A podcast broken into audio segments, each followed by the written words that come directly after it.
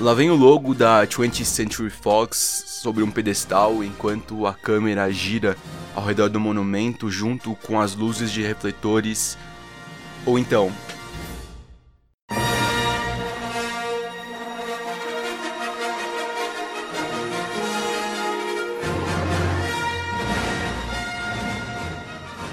letras amarelas garrafais, fundo de galáxia e um letreiro com a sinopse do filme subindo, rumo ao infinito.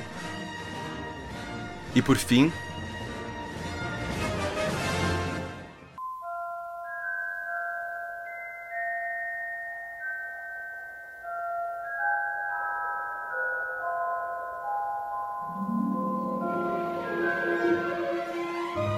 Também tá aí passeando pelas nuvens, de repente esbarra em um logo da Warner Bros. e.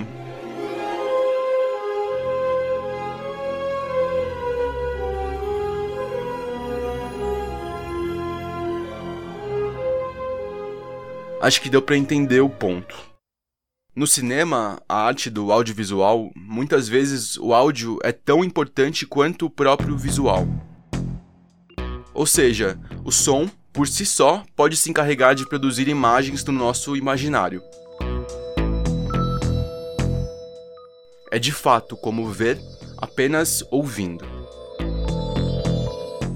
Esse fenômeno que inverte, mistura e brinca com os nossos sentidos tem nome.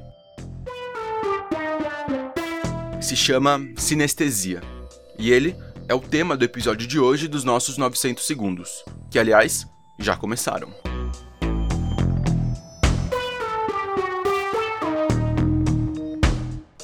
Mas antes, desculpa a minha indiscrição e oi, tudo bem?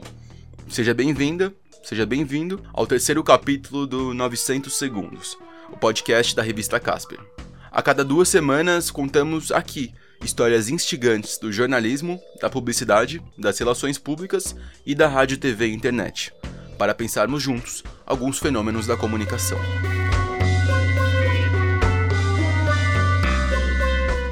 Então, chega mais, sinta-se em casa, coloque seus fones de ouvido e sintonize conosco. Eu sou Renan Lima e, por favor, desligue o celular que a sessão já vai começar. Quer dizer, não, é. Sobe o som.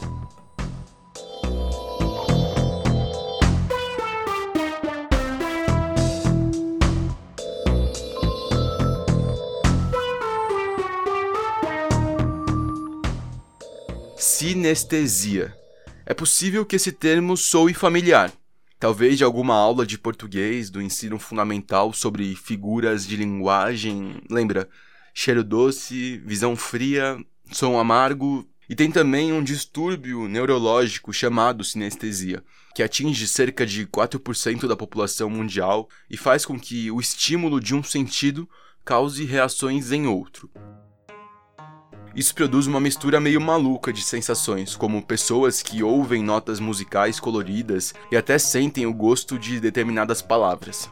No dicionário, a sinestesia pode ser definida como uma experiência subjetiva na qual percepções que pertencem a uma modalidade sensorial são acompanhadas de sensações que pertencem a uma outra modalidade.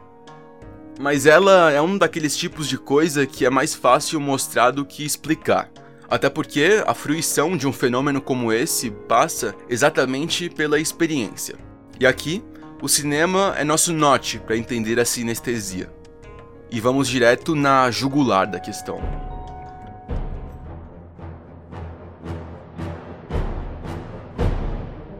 Quem nos acompanha é o professor Marco Vale, do curso de Rádio, TV e Internet da Casper. Ele começa por um exemplo muito famoso, Tubarão do Steven Spielberg. Tava com problemas, né, com o tubarão mecânico. O que que ele faz? Ele cria a maior parte do filme e você não vê o tubarão. O tubarão aparece só mais pro final do filme. Então o que que acontece? A, a, a presença do tubarão, ela é induzida através da música e do uso da câmera subjetiva, que seria o ponto de vista do tubarão. Então, você passa a maior parte do filme imaginando o tubarão. O tubarão vira uma imagem na sua cabeça que não está no filme.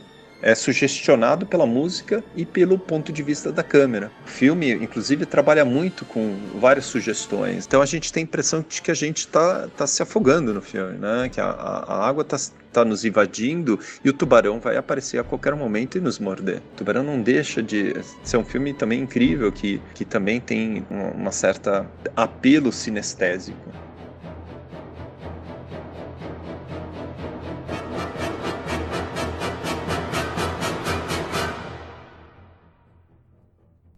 Apelo, sugestão, indução, impressão são alguns dos termos essenciais quando o assunto é sinestesia.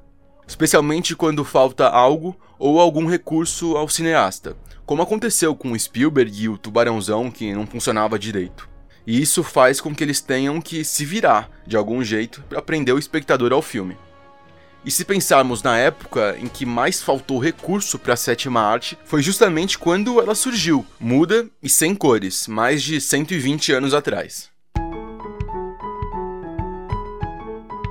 O período do cinema mudo, que vai desde o final do século XIX até o, o final da década de 1920, é o período mais sinestésico do cinema. Eles vão criar uma, uma arte, uma linguagem intensamente visual que prescindia de fala e ruídos. Então, muitos dos clássicos do cinema mudo, eles são puramente sinestésicos. Você tem a impressão de ouvir sons, você tem a impressão de ouvir tiros, você tem a impressão de ouvir o trem chegando. Mas já se passou muito tempo desde que os irmãos Lumière chocaram a plateia em um teatro francês quando exibiram o filme A Chegada do Trem na Estação e fizeram todo mundo acreditar que tinha mesmo uma locomotiva prestes a sair da tela em uma das histórias mais lendárias do cinema. Será que hoje ainda faz sentido explorar tanto essas sugestões e a sensorialidade do público? Para o Cássio Starling, crítico de cinema da Folha de São Paulo, existem gêneros que vivem disso. O exemplo mais óbvio que eu gosto de dar é o trabalho do som no cinema de terror.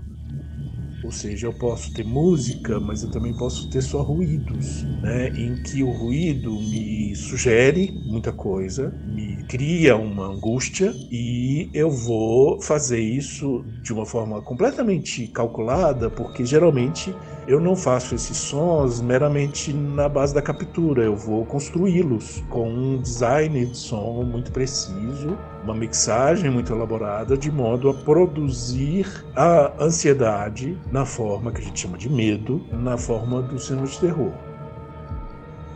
O fato da sinestesia lidar tanto com as nossas subjetividades torna ela uma questão polêmica. Life could be a dream, life could be a dream. Life could be a dream. If I could take you up in paradise up above. Por exemplo, essa música que tá tocando agora. Você, assim como eu, pode ter ido direto para Radiator Springs iluminada do filme Carros e pode estar vendo nitidamente os neons da cidade enquanto atravessa devagar a rua principal com uma sensação de nostalgia no ar. Mas você também pode não estar tá vendo nada agora e apenas ouvindo a uma música de 1954. Assim como o começo do episódio, com a abertura de Harry Potter e Star Wars, a gente só consegue projetar essas imagens porque elas já fazem parte do nosso imaginário a sinestesia não é algo necessariamente comprovado, porque afinal ela só acontece dentro da nossa cabeça. E às vezes a gente, na verdade, nem sabe o que está acontecendo. O Cássio, da Folha de São Paulo, de novo. Eu percebo, mas eu não tenho a consciência de que eu estou percebendo. Meu cérebro assimila aquele estímulo, mas eu não preciso ter consciência de que eu estou vendo ou ouvindo aquilo. Então isso também faz parte todo do processo de sugestão.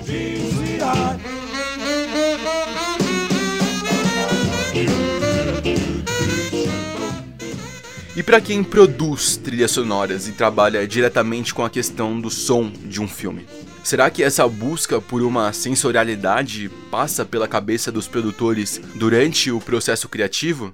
O Pipo Pegoraro, músico e produtor musical, explica. Sim, com certeza passa muito pela minha cabeça durante os processos de criação. Eu acho que, especialmente na parte de mixagem das trilhas, na pós-produção, né? Que você já fez a composição, já pensou na estrutura harmônica, melódica, rítmica que você queria, mas aí na pós-produção você vai, vai escolher a relação espacial dos elementos da música e você pode também somar já o sound design, já pode pensar nessa música com ambiência, aí a maneira como a trilha trilha sonora soma e acrescenta na imagem, vai gerar uma outra condição, vai dar uma outra leitura é, para aquele emaranhado de símbolos na tela, né?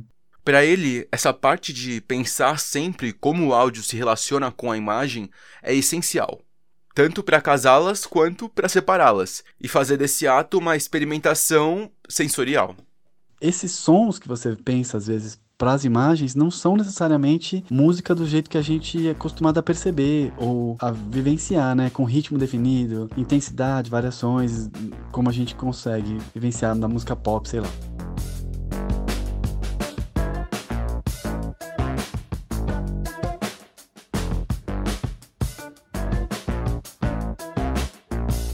Para mergulhar mais na sinestesia do cinema, recomendação é o que não falta podemos falar de obras marcantes do cinema experimental que levam muito a fundo esse conceito e fazem da produção audiovisual uma espécie de laboratório de testes artísticos. Como os curtas do cineasta Stan Brakhage, que são mudos, mas que têm conceitos musicais, para criar um efeito sonoro a partir de imagens abstratas. Eu sei que é confuso, mas fica mais claro quando você vê de fato acontecendo. Ainda no cinema mudo, o filme O Vento, do sueco Victor Sjöström, reproduz como poucos a sensação de uma ventania impiedosa sem usar sequer uma captação sonora.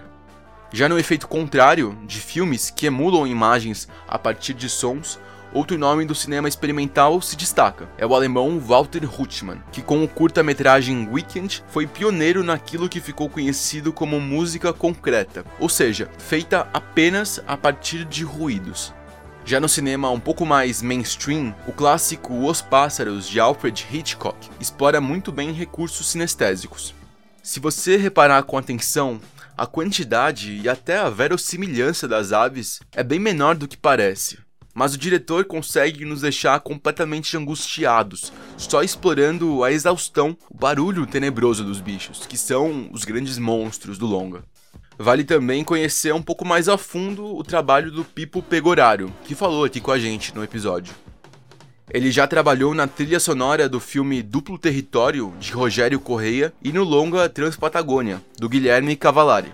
Esse e outros trabalhos do Pipo, além da música Antropocósmico que tá tocando agora, você encontra no site pipopegoraro.com.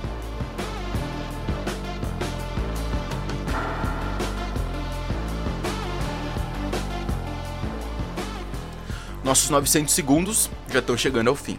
Esse podcast é uma produção do núcleo editorial da Faculdade Casper Libero.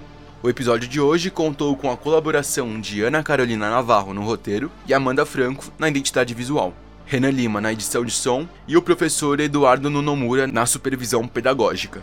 A nova integrante da nossa equipe, a Cynthia Miyuki, também ajudou com ótimas sugestões para as músicas do episódio.